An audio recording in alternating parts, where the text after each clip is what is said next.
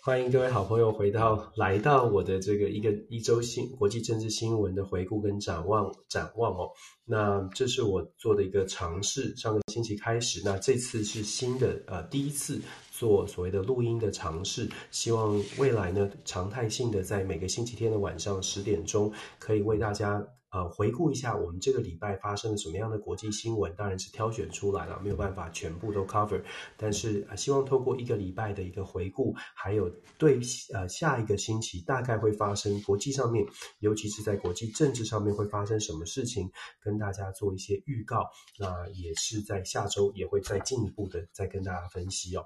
这个星期啊，其实真的发生蛮多的事情。我不知道是不是每个礼拜大家都会听到我说一样的话，不过我觉得国际变局呢，确实在最近是比较多一点的。如果我们觉得今年拜登呃上任一月二十号上任以来的前一百天是很平顺的，或者是说美国为首的西方民主国家带领的国际政治，感觉起来好像是朝着呃民主啊、朝着人权啊等等等重要的议题，我们觉得很重要的议题往正向的发展的话呢，前一百天可以说。可以说是这个。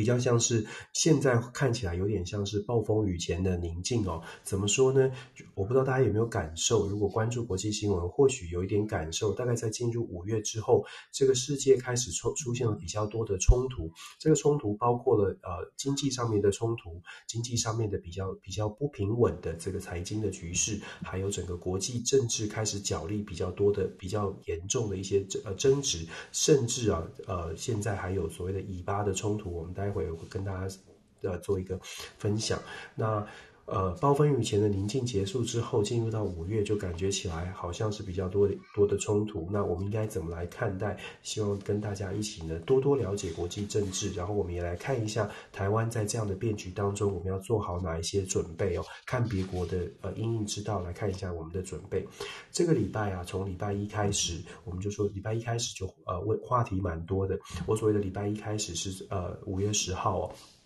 从五月十号开始，其实就蛮多事情。五月十号我选择的事情是，呃，五月十号当天星期一，文在寅发表了四周年的就职演说。他是说，在任期的最后一年呢，他会打算跟处理好北韩的问题。那当然他有疫情哦。大家知道，在韩国的疫情呢，过去在二零一九年的时候，呃，二零就去年，事实上韩国因为疫情表现不错，控制的不错，所以这个文在寅在他的政他的连任之路上，他的这个政选选举。的路上面表现得非常好，那这个执政党是大获全胜。不过当时的当时的民调有百分之八十五的韩国民众觉得文在寅的表现是很好的，文文在寅政府的抗疫表现很好。但是各位要知道，就是最近一期在四月份做做的民调呢，呃，百分之八十五已经跌到了百分之四十三。关键的原因就是韩国防也跟台湾一样，我们他们在防守就是防疫的部分做得很好，但是在疫苗的取得也是遇到很多很多的阻碍哦。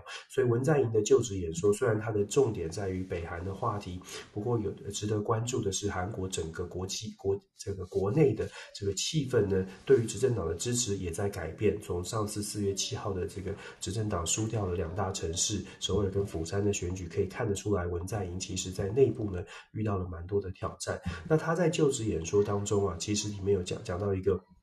非常重要的就是关于北韩的话题。我们知道文在寅跟呃拜美国总统拜登即将在下个星期五月二十一号要做一个正式的北韩美美韩的高峰会，预料呢会针对北韩的议题做出很多的讨论。那韩国现在的态度啊是希望美国可以更积极的介入，但是对于美国来说，因为第一要务是中国，所以其实美国其反而呢会希望韩国再靠近美国一些。我们知道。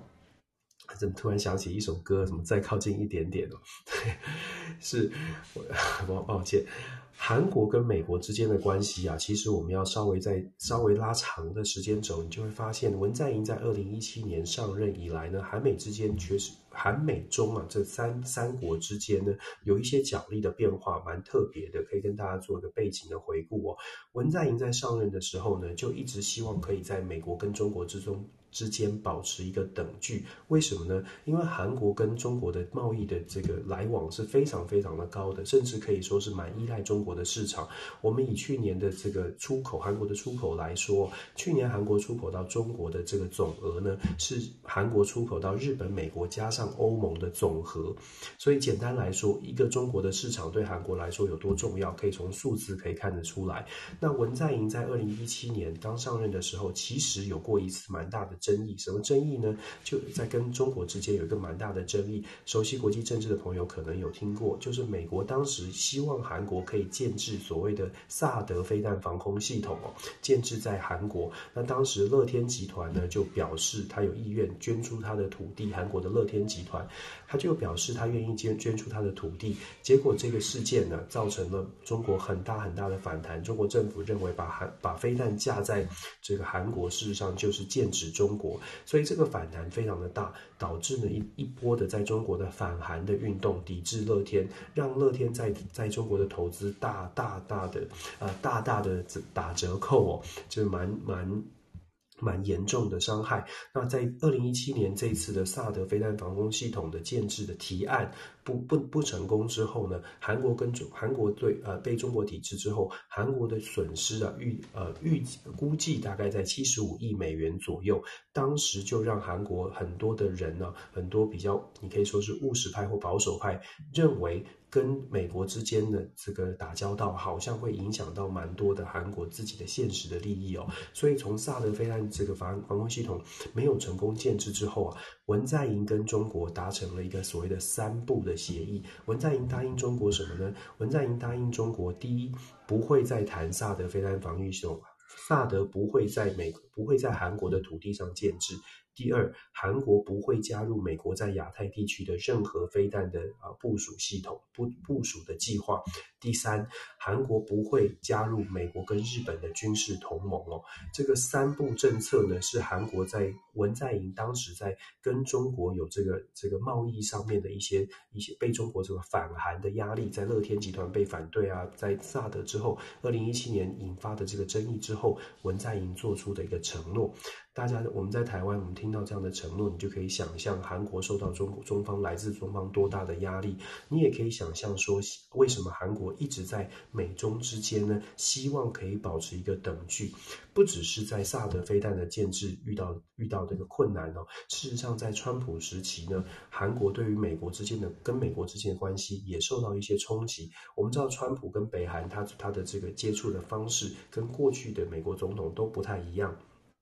川普希望透过所谓的沟通协调来达成北韩的协议，可是当然结果不是很顺利，这也让韩国再次的受伤，因为韩国以 韩国曾经以为这也是一条路哦，尤其是文在寅，他很希望跟北韩有好好的接触。那么在川普，川普不只是这一点让韩国觉得有点受伤，川普呢是川普政府事实上在呃我们在新闻当中大家也记得的话，川普要求韩国增加对于美国驻军的这个军备的补助，这一点。也让韩国有有更大的 concern，觉得说跟美国之间到底到底是真的朋友还是利益只有利益而已哦？美国是不是只想从韩国获益？这个是要另外一点让韩国可能对美国没有那么的喜好。还有另外一点呢，是其实啊，在川普时代，美国跟韩国的自由贸易协定也被迫去被迫进行一个重签。为什么说被迫呢？事实上，在奥巴马时期所签订的美韩自由贸易协定，耗时十年签下来这个协议，其实对于韩国是蛮好的。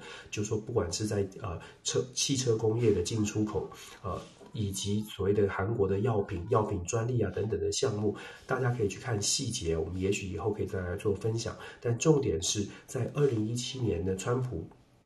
执政之后，川普觉得美韩自由贸易协定对于美国来说不是一个 good deal，所以呢，川普上任之后就把这个自由贸易协定要求重签。重签的结果呢，当然对韩国就比较不利，对美国是比较有利的。韩国当然是哑巴吃黄连了。我们刚刚说到的，不论是北韩的川普上任之后的北韩问题，还有这个自由贸易协定重签的问题，以及所谓的这个呃军事部署啊、军费要求增加等等，我们说了，基本上。韩国是哑巴吃黄连，因为韩国在军事的实力上确确实实需要美国的帮助哦，所以韩国蛮尴尬的。为什么在美中之间要保要保持中间？因为军事要靠美国，可是经济要靠中国。在这样的情况之下，文在寅确实他在选择上感觉起来呢，他必须要在中间可以游走的比较好一点。那韩国其实也不是没有自己想办法想要强化自己哦。韩国在军事上面呢，它在二零一九年、二零二零年连续两年的军备都是上大幅的增加的。二零一九年它的军备预算增加了九百分之九呃八点二，二零二零年呢，它的军备预算增加了百分之七点四，甚至啊，在韩国在文在寅之前就已在就已经在研议要建制所谓的轻型的航空母舰。那这个航空母舰的目标是要搭载二十艘的二十架的那个 F 三十五。短场起降的战机哦，我说的这么多呢，事实上想跟大家讲的是说，韩国在美中之间呢，它本来是想要保持一个中立的立场，那它有它的苦衷，可是韩国也不想继续这样子下去了，所以韩国现在呢，不只是在这个呃美中之间呃就是。站在中间的这个战术呢，对于他们来说，我就就如同我说的，他不是这么的乐意，就是被两方这样子制约哦。所以韩国自己想要站起来，那我刚刚说的一个站起来的途径，就是军事的实力要增加；另外一条途径呢，也就是这个礼拜的新闻之一哦。这个礼拜后期一节一则比较重大的新闻，是韩国宣布了所谓的半导体的一个大的计划。二零三零年，它不是超英赶美哦，它是剑指台湾哦。为什么说剑指台湾呢？韩国的计划，文在寅公布的四千五百亿美金美金的政府预算的投资啊，它要针对的是半导体产业，它要成为全世界半导体产业的第一名。那我们知道，现在我们是第一名嘛，在台湾的朋友，我其实在这个礼拜的新闻分析当中，一直讲，一直强调这一点，是因为我真的挺担心的。因为你看到韩国，我们刚刚说在军事的准备想要站起来，他在半导体、在贸易科技上的准准备呢，也是请国家之力想要站起来哦。在半导体的部分，二零三零年他必他想要成为世界第一，那投入了四千五百亿，这个这个政策里面内容呢，包包山包海，对于。半导体的呃公司来说是非常非常有有有帮助的。这四千五百里面包括了租税的减免、土地的土地的这个呃便宜的租租金，然后政府提供预提供这个呃半导体的企业做低息的低利的贷款，以及在投资研发就是 R N D 的部分呢，政府给予这个公司呢百分之五十在 R N D 研发经费的这个这个优惠的租税租税的优惠。政府才刚刚宣布，文在寅大概在今这个礼拜的礼拜三、礼拜四吧，正式宣布之后呢，马上三星集团跟其他的半导体业者就跟进。三星集团正式宣布，他们会投注一千一百五十亿在做研发，就是来配合这个政韩国政府所谓的租税的减免。所以韩国呢，事实上在军事上面想要站起来，然后在在半导体产业也想要啊好好的站起来。我觉得这个是台湾可以看一下韩国现在的做法哦。那我们刚刚说的，为什么国际政治这么的连结的这么多呢？韩国自己要做这些事情，我们回到所谓的疫情的部分，韩国因为自己站起来，而且因为自己有一些实力了，在疫苗的部分呢，有趣的是，现在这个礼拜也传出韩国的国会啊，国会议员有几个想法。可以帮助韩国取得疫苗，其中一个想法就是拿半导体去换哦。我们在台湾也常常听到有人说，是不是我们的半导体可以换这个国外的疫苗？有人觉得是好的，好的这个想法，有人觉得是不可能的。那我们可以跟大家说，在韩国呢，现在有国会议员就主动提议说，要要求三星集团去美国投资半导体的厂，让美国愿意就是把疫苗呢。呃，跟这个把疫苗呃给给韩国，或者是让韩国来生产呢，这是现在韩国呃有国会议员这样提出来做一些讨论。那我们只是在旁边看看韩国的不管不管军事啊、经济啊，还是半导体的整个的发展计划。我我觉得呢，这个韩国的新闻呢，或者是韩国未来的整个发展，或者它的整个外交的策略呢，值得我们去参考。不是说要学习，而是说参考看看韩国呃是怎么做的。那最后补充韩。韩国，我刚刚说的文在寅这个礼拜公布的这个半导体的 K 计划，事实上上一次提是什么时候呢？上一次出现在新闻当中是在四月十六号、四月十五号，韩国总统文在寅在青瓦台总统总统府青瓦台召集半导体的巨头哦，韩国的三星集团啊等等半导体的巨头在青瓦台开会，当时就要求这些巨头给韩国政府建议，你需要什么，我们政府可以帮助你们什么。当然，我相信后面铺陈的或者是准备已经很久了。可是我们说，四月十五号到五月五月中，大概五月十五号，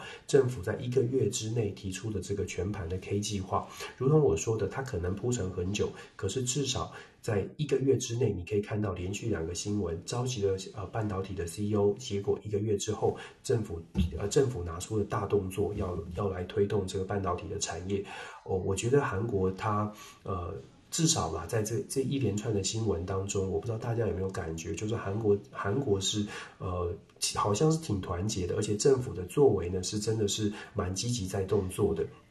当然了，如果我们再深究的话，你可以说韩国做的这些事情，包括扶植大企业，可能会影连带的影响到目前韩国现在遇到的国内的一些困境，也是真的。就说收入的呃贫富差距的拉开，然后大企业跟呃中小企业的这个这个获得的东西是拉开的，土地呃也也是变贵，就是房地产也是增高。当然有正有正面有反面，我们都一并的跟各位同呃朋朋友啊讲成同学，跟各位朋友来做。分享哦，我们看韩国，在看自己。那我觉得在台湾，我们有很多做得好的地方，那也有一些可能可以值得参考别人做法的地方，一起来思考一下。韩国的问题讲完了，在五月十一号，五月十一号就星期二，五月十一号呢，以巴冲突就正式爆发哦。到今天为止是连续连续大概第六天、第七天了。五月十号、五月十一号那时候开始，这个冲突就正式进入了战火时期哦。那以巴的冲突的至今到今天早上为止啊。呃，巴勒斯坦的部分已经超过一百七十人死伤，那呃死亡，那伤亡呢，在巴勒斯坦已经超过了一千多位，在以色列的部分，到目前为止累计的死亡人数是十二人。当然，差别是很显然的，就是说差别在于说双方的军事实力真的有差别。那我们之前有说过，以色列跟巴勒斯坦的冲突啊，其实很难解决的原因，就是因为以色列跟巴勒斯坦双方的领导阶层其实都在这样的冲突当中是有红利可拿的，是有政治红利可得，所以双方其实都不愿意这么快的停战。那国际是不是会介入呢？会的。今天现在我在讲，我们在讲话的时间呢、正正是联合国安理会现在正在开一个紧急的会议，呃，如果大家有兴趣的话，上网去搜搜寻联合国安理会的这个会议呢，是公开的，是公开就是直播的，那直播给全世界看到，它是个公开会议，这个公开会议啊，事实上是在拖延了很多天之后，过去这一整个礼拜，联合国安理会都不断的要求要召开公开的会议。但是，但是美国不愿意。为什么美国不愿意呢？因为美国啊，一直都是站在以色列这一方。美国当然国内政治，如果大家有熟悉美国政治，就知道美国的政治人物受到以色列犹太裔的这个资助是非常多的，而且资助呢，它是不分党派，也就是说，犹太裔在美国的影响力不只是啊，不只是民主党，也不只是共和党，其实是整个美国的政治啊，事实上都很难摆脱犹太裔的影响哦。所以在这样的情况之下，美国支持以色列大概是没有什么疑义的。美国。可能任何政治人物上台都是一样，要对以色列表达一定的程度的支持，甚至强力的支持。拜登政府在这个礼拜也宣布了，啊，也公开的说，以色列呢有权利捍卫他自己的权利、自己的主权跟他的人，保护他的人民哦。其实。站站边的这个选边站是非常的清晰哦。当然了，这个有的很多的争议。不过我们先说这个联合国安理会的部分。联合国安理会十五个会员国呢，这个礼拜有开了，其实开了两次的闭门会议。本来要发表的公开的宣告或者是宣呃宣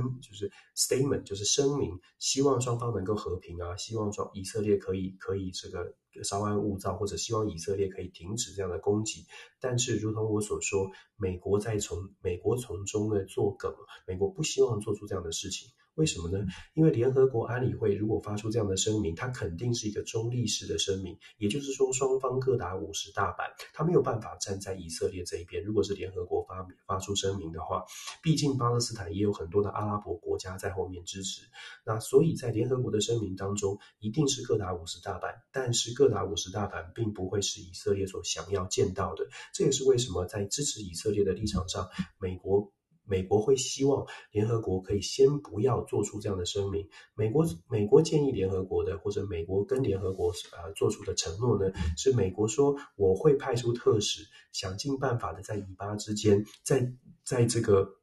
呃以巴之间居中协调，让这个以巴的冲突可以。啊，搓汤圆的很快就搓掉哦，所以美国呢，事实上也派出了这个中东事务的专家，叫做哈迪阿阿阿马尔，呃，AMR 是他的这个 last name，他是这个中东事务部门的国务院中东事务部门的助理驻青了，算是驻青或者是次青哦。事实上，他在前两天就已经飞抵了巴勒呃以色列，那现在正在也是也有趣的是，也是我们现在正在录音的这录音的这个时间呢。表定他现在要跟纳坦雅胡进行会会谈哦，那先谈了，跟先跟纳坦雅胡谈了之后呢，他会再去跟巴勒斯坦的这个总这个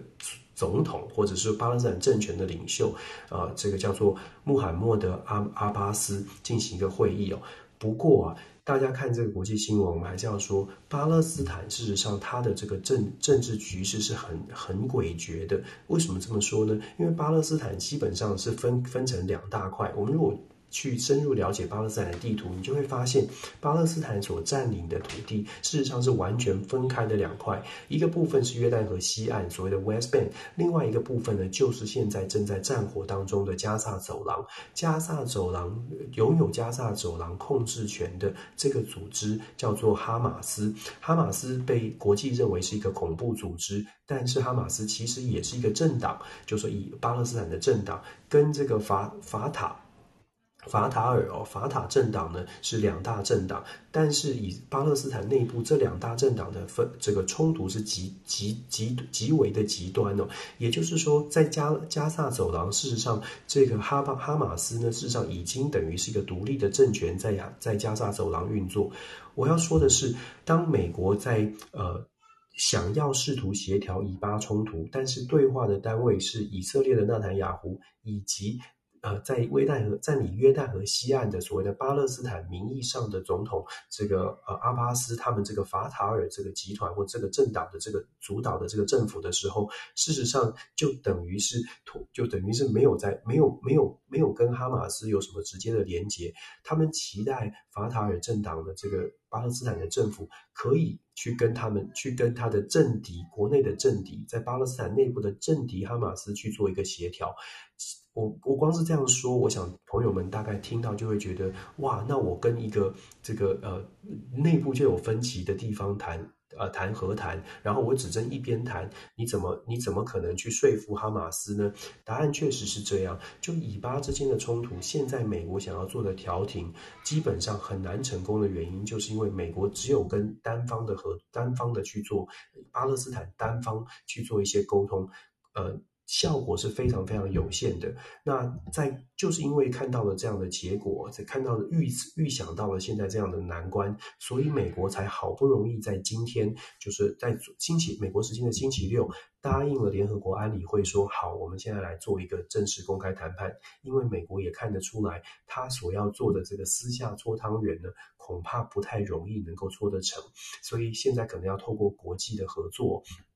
来做这个以色以巴之间的和谈，为什么呢？因为巴勒斯坦真的。真的对巴勒斯坦有影响力的，可能是阿拉伯的国家哦。阿拉伯这些国家，像希腊啊，像像这个阿拉伯大公国等等。如果阿拉伯呃这些国家愿意真正的出面，而不是只是在口头上面表达说哦，我希望双方合作。如果阿拉伯国家愿意真正的出面来进行调停，采取一些动作，比较有可能让以巴的冲突来和缓下来。那目前看起来没有这样的迹象，因为我就像我说的，双方都还有政治红利。纳坦雅在星期六还特别强调，以色列对于加萨走廊的进攻会继续，要想办法的这个把所有的这个呃巴勒斯坦人给压制下来，是非常强悍的。那他的强悍是因为他想要维持他的总理的政政权哦。到目前为止，以色列现在的纳坦雅胡他是一个代理的总代理的总理过渡时期，因为以色列在大选之后，至今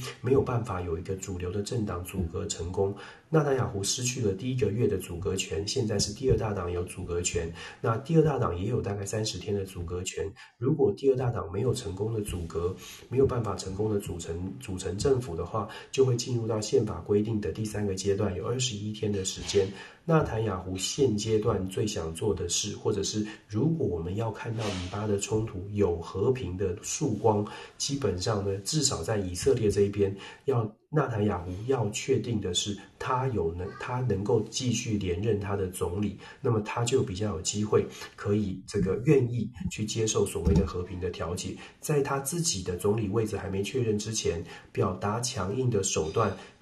对于纳坦雅胡来说，是可以帮助他在国内取得非常高的支持度。可以想象，在任何危机时期，现任政府都是有都是有优势的。这是目前以巴的冲突。我们在下个星期恐怕还会看到继续有一些死伤。那美国国内呢，确实有对于巴勒斯坦人表达同情的声音，包括了像 Bernie Sanders，大家比较在台湾可能知道的。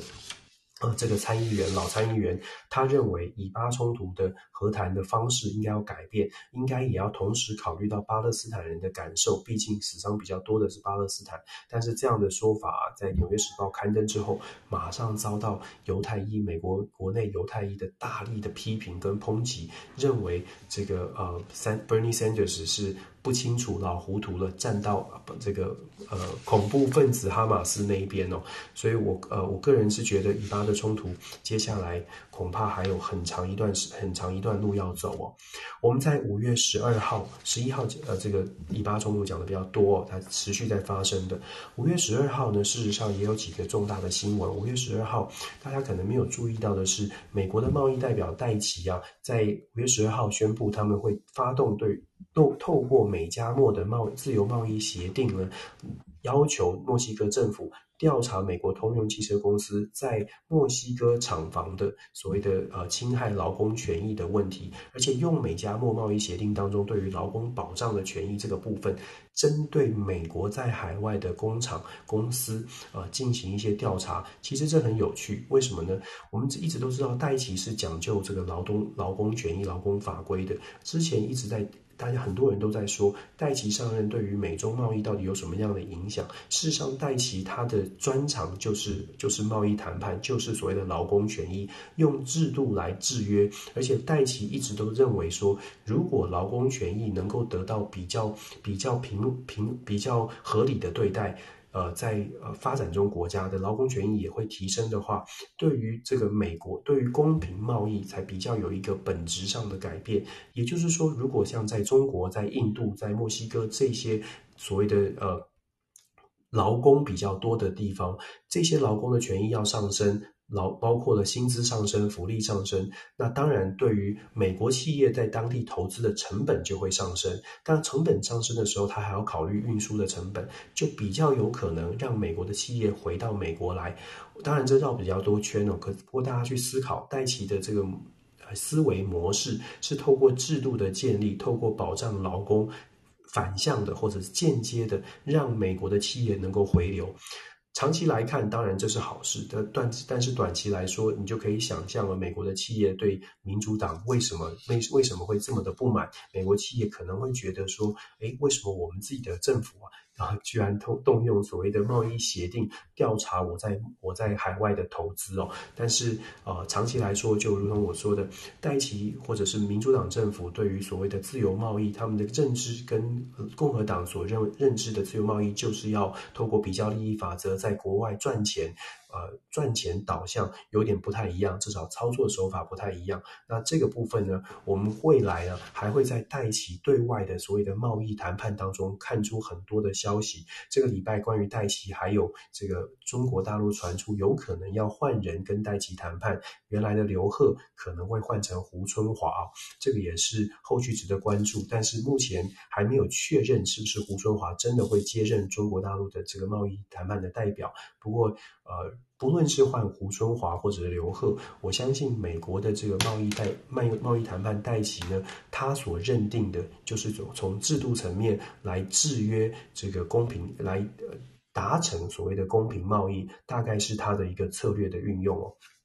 呃。效果如何？我觉得我们可以持续观察。这个要有这个要达到这个效果，坦白说，在美国必须要达成国内的共识。我常常说团结，团结真的需要团结哦。我们就说戴奇他所呼吁的，上个礼拜就开始在讲的所谓的疫苗专利权的专利权的这个供给。然后戴奇这个礼拜有说，呃，疫苗这件事情呢，把专利权释放给全世界，他的目的呢是呃是。给美国的药厂、美国的企业一个一个机会，可以当英雄。所谓的当英雄，是我们可以拯救世界，我们可以帮助世界更好。那么长期来说，世界只要赶快恢复了呃健康，恢复了正常，我们连带我们对我们自己也好，有点共好的概念。不过，我觉得呃，大家现在正在听我说话的朋友，可以自己去思考，你觉得你会站在哪一边？如果你是企业主，你喜欢的是所谓的把我现在有的先分享出去。然后长期等待世界会跟我共好，还是你觉得我现在有这个专利，我就应该现在赚一笔钱？这个是一个呃正反两面都可以有论述的一个辩论题。但是目前民主党政府的戴琪呢，他是站在我们现在可以当英雄，我们来拯救世界，世界就会对我们有好感，未来我们的贸易、我们的做生意就会很顺利。我们就会得到全世界的认同，而且是呃可以得到大家的支持哦。就如同我所说的，所有的事情，所有的政策决定呢，都有一体的两面，完全取决于你怎么来看待。他说的有没有道理？当然有道理。那反对者有没有道理？也有道理。我只是想问，请大家一起来思考，请问你会站在哪一边呢？你觉得美国当英雄好，还是美国的美国现在用专利权来做多赚点钱比较实际？那我们啊、呃、换位思考，想想看，你会站在哪一边哦？接下来我们来谈一下五月十三号。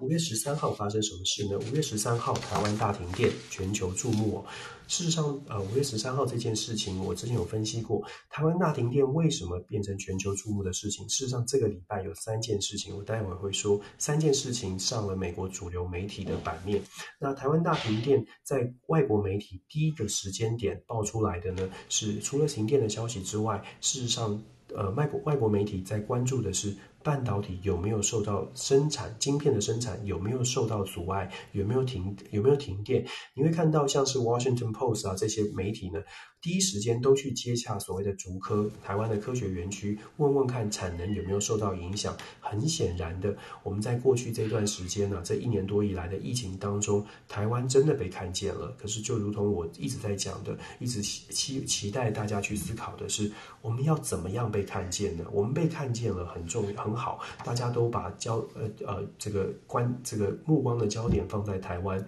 我们从疫情初期，我们防疫工作做得很好。然后接下来，我们的因为疫情当中的这个呃消费电子需求。电那个晶片的需求增加，全世界看到了，原来台湾是晶片制造冠军，晶片的这个产能超强，技术超强，所以全球就关注到我们的从从疫情到晶片。可是关注的结果呢？当然它很好，但是它的反面，它带来的效应是，台湾发生什么事情，也同时的在阳光下，在镜头的前面被大家更仔细的关注哦。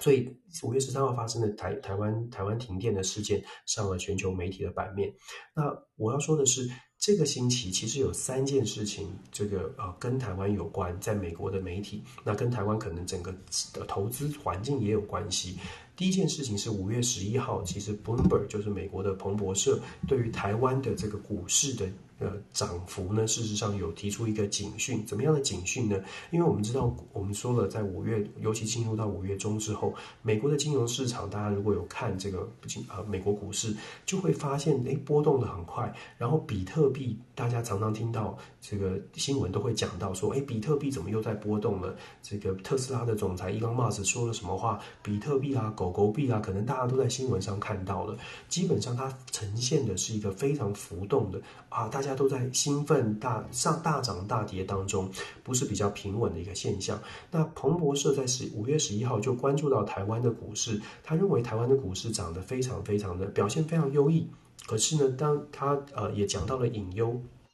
隐忧在于，他们进行分析，他们讲到说，台湾的融资比例在很短的时间之内，尤其在疫情这一段时间，融资比例达到了百分之四十六。当然不是什么史上最高，但是却是在非常非常短、很罕见的在短期之内融资比例上升非常多。这什么意思呢？是这这个意思代表说，台湾有非常多的人对于台湾是有信心的，而且对于半导体产业，他的信心呢，呃，极高，所以让大家更愿意可能借钱，用即便用借钱的。的方式也要来投资台股，也要来投资半导体。彭博社的的分析在呃星期一就引起了美国蛮多的回响哦。为什么呢？因为大家看到了这个融资比例很高，看到了对于这个呃台湾台股的台湾股票的台湾金融市场的信心。当然，对我们来说它是好事。但是同时，为什么彭博社会特别讲？是因为这也有隐忧。为什么说隐忧？因为美国现在事实上。呃，科技类股事实上现在在美国已经过了这个呃这一段时间的涨势，已经开始平这个趋于平缓哦，上涨的力道不在。那上涨力道不在，就会影响到台湾的股市，因为毕竟我们的半导体跟美国股市是有极度极高的联动的。我不是要做经济分析哦，我为什么要说这个？是因为其实国际政治经济真的是没有办法把它脱钩。我们说到。五月十一号发生的这个新闻，五月十三号的这个台湾电力的吃紧的问题，台湾电力的问题也让外国媒体关注到，而且同样是在针对半导体的问题高度的关注，会不会影响到产能？接下来我们就知道了，在星期六，在台湾时间呃是十五号，我们又传出了我们在疫情的部分呢，可能有一些危机。这连续三个新闻，连续三个新闻。都反映出来，目前台国际媒体对于台湾的重视。只不过在这个星期，这三件新闻都不是非常非常正向的新闻。那我们怎么看待？我们怎么怎么解读呢？我觉得，呃，大家有些朋友，我看到有个梗图，好像是说，现在我们台湾好像比较有信心的是，向对外说，台湾呃，台湾只会示范一次哦。我不记记得那个完整的全文，台湾只会示范一次。我看到我我有看到这样的这个这个呃宣称宣告，我觉得我们很有信心，可是同时我们要非常的谨慎小心，因为做出这样的宣告，其实全世界也都在看啊。我也说了，现在全世界真的都在看台湾。看台湾，嗯，他们不会，他们不会看坏台湾，也不会特别的想要想要不希望台湾好。但是我们要讲的是，当全世界看待台湾的时候，从非常客观的这个投资人，你就说外外部的投资人、外国的投资人、投资人或者是外国的分析师来看台湾。他们看的是台湾到底能不能够能够呃继续保保持好的表现，一点点的风吹草动，在他们以利益为主的这个考量之下，很有可能都会影响他们的一些决定。那当然，我们知道对于台湾来说，外资很重要，所以呃，台湾在疫情啊，包括政策上面，包括防疫的政策，还有人民是不是能够团结来把这个防疫的工作做好，其实真的现在是一个。全世界都在看台湾，全世界也需要看到台湾表现好的时间哦。那我们看到从国际新闻怎么看台湾，我们也自己呃就。大家一起加油团结啦！我我常常在呼吁团结，是因为我真的觉得团结好重要。没有团结，很多事情真的无法做到。这个时间点是我们需要把所有的力量集中在把我们最重要的问题解决掉的时候哦。所以这是呃，是五月十三号从停电的新闻跟大家分享说，整个整个呃这个星期三件重要的大消息跟台湾有关的，从尤其从外国媒体的角度。我们看到的事情，那最后呢，我们再来呃，很快的说一下，在整个疫情啊、影响到，包括了、呃、很多，当然影响到非常多，包括了在东京奥运的部分。那这个星期的东京奥运看起来呢，因为随着东呃日本的疫情升温哦，其实事实上日本有更多的呃更多的行政区也开始做出了紧急事态宣，也宣布了紧急事态宣言。那在日本的部分，按照日本的民调呢，目前呃。看起来有超过六成的民呃人民众是表达认为说东京奥运也许不应该举办，甚至有很多的呃这个呃企业主呢也跳出来呼吁东京奥运要停办。现在东京奥运比较尴尬的或者是比较卡住的部分呢，是在国际呃国际奥会的部分。那国际奥会是不是愿意松口？我觉得在接下来这一两个一两个星期啊，呃会是一个关键期。毕竟时间真的是非常的接近哦。如果进入到六月还没有做出一个确定的解决呃决定的话，不不论是对于日本主办方，还是对于整个国际上面的这个呃信心吧，就是对未来奥奥奥运的这个信心，可能都会受到打击。当然，我们知道国际奥会它其实呃也不是一个纯粹运动组织哦。我们常常说国际新闻、国际政治。有人的地方就有江湖，有人的有有有有人的地方就有政治哦。就说国际奥会，它当然也有很多的政治角力，就如同我们在台湾深刻体会到的所谓的世界卫生组织一样，它是一个专业的组织。但是我相信台湾的所有的朋友或全世界的所有的人哦，都可以看得出来，有的时候呢，专业不带。专业的机构也不见得全然是凭借专业在做决定，很多的政治在背后。那我们能不能够从呃解读国际政治来找到我们的这个因应之道？我觉得这是为什么我们呃希望更多的朋友可以稍稍的关注一下国际新闻，稍稍的关注国际政治到底是怎么在演变的。我们今天跟大家谈了。以巴的冲突，跟大家谈了韩国现在怎么样急起直追，韩国怎么样在美中之间找自己的位置。那关键是韩国想要自己站起来，自己站起来的两条路，军事的实力跟经济的实力，看起来韩国要大张旗鼓的在自己的军备上做好准备，另外也是大张旗鼓的要在半导体产业取得全球的领先地位，这是韩国的做法。台湾我们要怎么做？我觉得他山之石可以攻错，我们有我们自己的路，可是我们也可以看一看别人怎么做。那呃。接下来呢，呃，接下来我们在这个礼拜还谈到了刚刚简单简单讲到了日本，我们还谈到了美国的贸易代表戴奇，他有什么样的策略？对于未来的美中贸易谈判，我们大概可以怎么看？戴奇会非常强调制度，会非常强强调劳工权益，透过这样的劳工权益呢，希望可以把中国呃制约到国际法当中。当然，但是如同我所问大家的，跟大家一起思考的是，如果你是。呃，投资人，如果你是企业主，你喜欢戴奇所说的，我们现在可以做英雄，我们可以让世界更好，未来我们让全球更好，还是你喜欢现在就赚钱，不要管什么世界更好？这是呃正反两面的问题，跟大家一起做分享。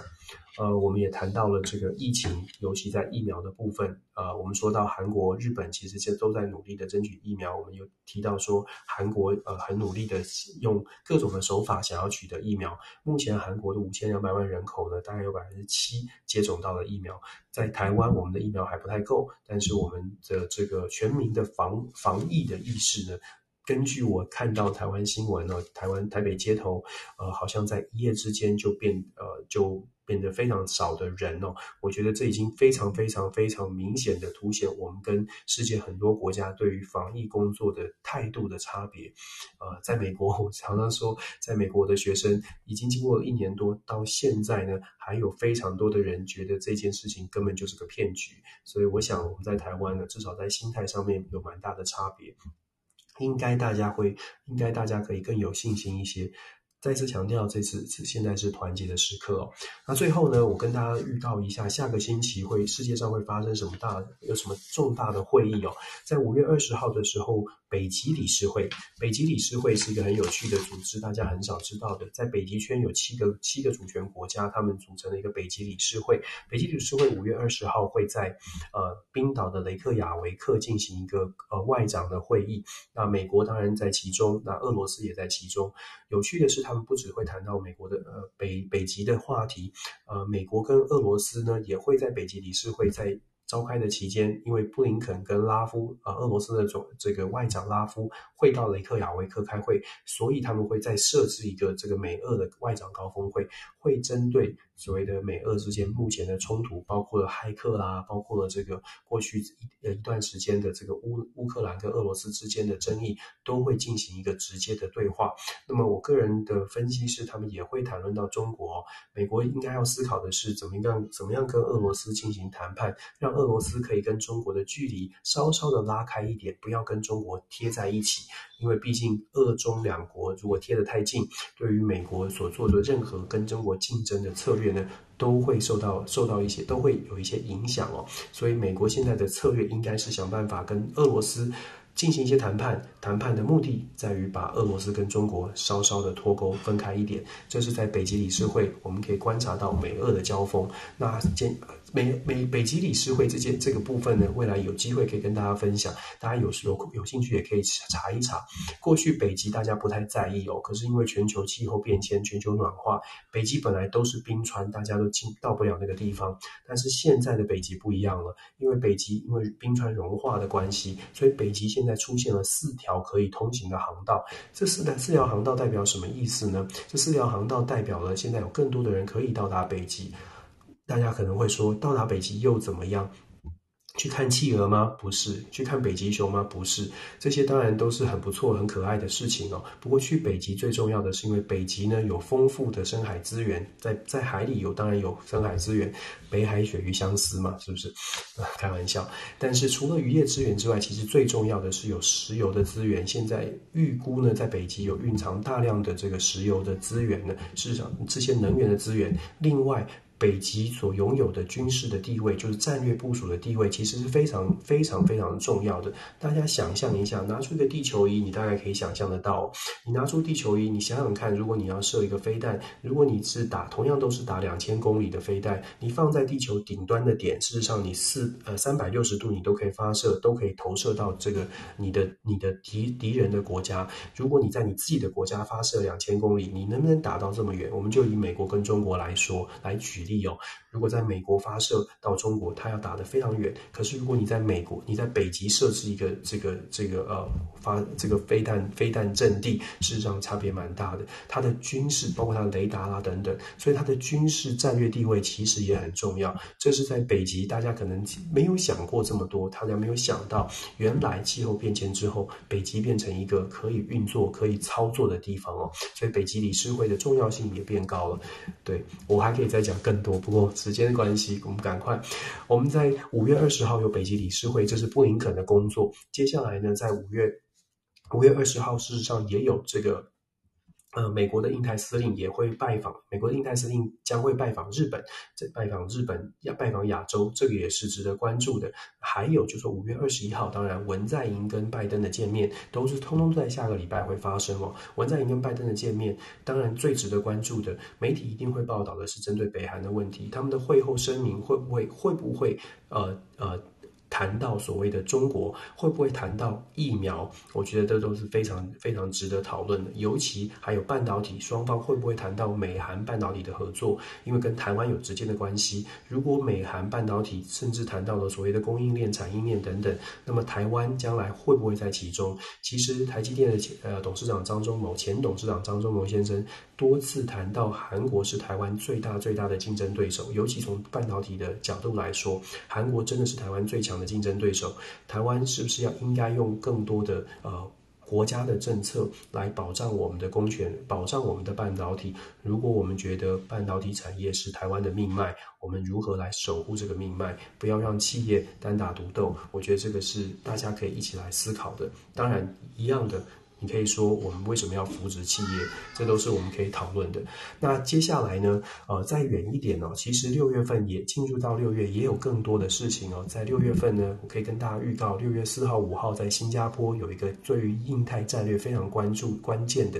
新加坡的香格里拉会谈。香格里拉会谈是一个战略会谈，会有呃，基本上有很多的外长，日本首相菅义伟也会第一次的自己去参加香格里拉会谈。其实你从菅义伟要去参加，亲自。出席香格里拉会谈，你就可以看得出来，现在在印太整个亚太地区的整个军事战略的这个局势呢，确实它是一个比较紧张的情况。所以首相自己，日本首相自己都跑到香格里拉会议去参去，打算要去开会，要参与参与这个会议哦。所以呃，简单来说，整个亚太地区未来在国际当中，确实随着美国的重心放在中国之后呢，亚太地区会越来越取得啊、国际的瞩目，台湾。一定一定会在更多的媒体上出现。我们搜寻台湾会越来越多的消息。